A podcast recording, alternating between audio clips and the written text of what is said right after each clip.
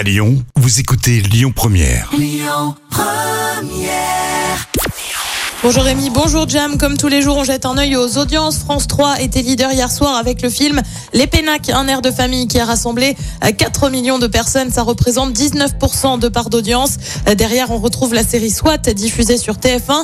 Euh, France 2 complète le podium avec le documentaire Noir en France raconté euh, par l'auteur Alain Mabankou.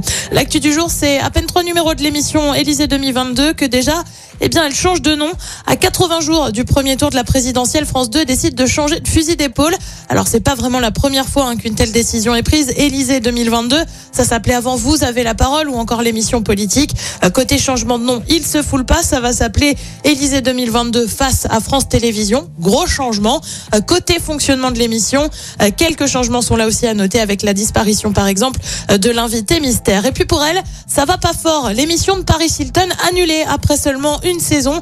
Euh, Ça se passe sur Netflix. Ça s'appelle Cooking with Paris émission donc de cuisine. Euh, perso, j'ai toujours cette musique en tête dès que je parle d'elle.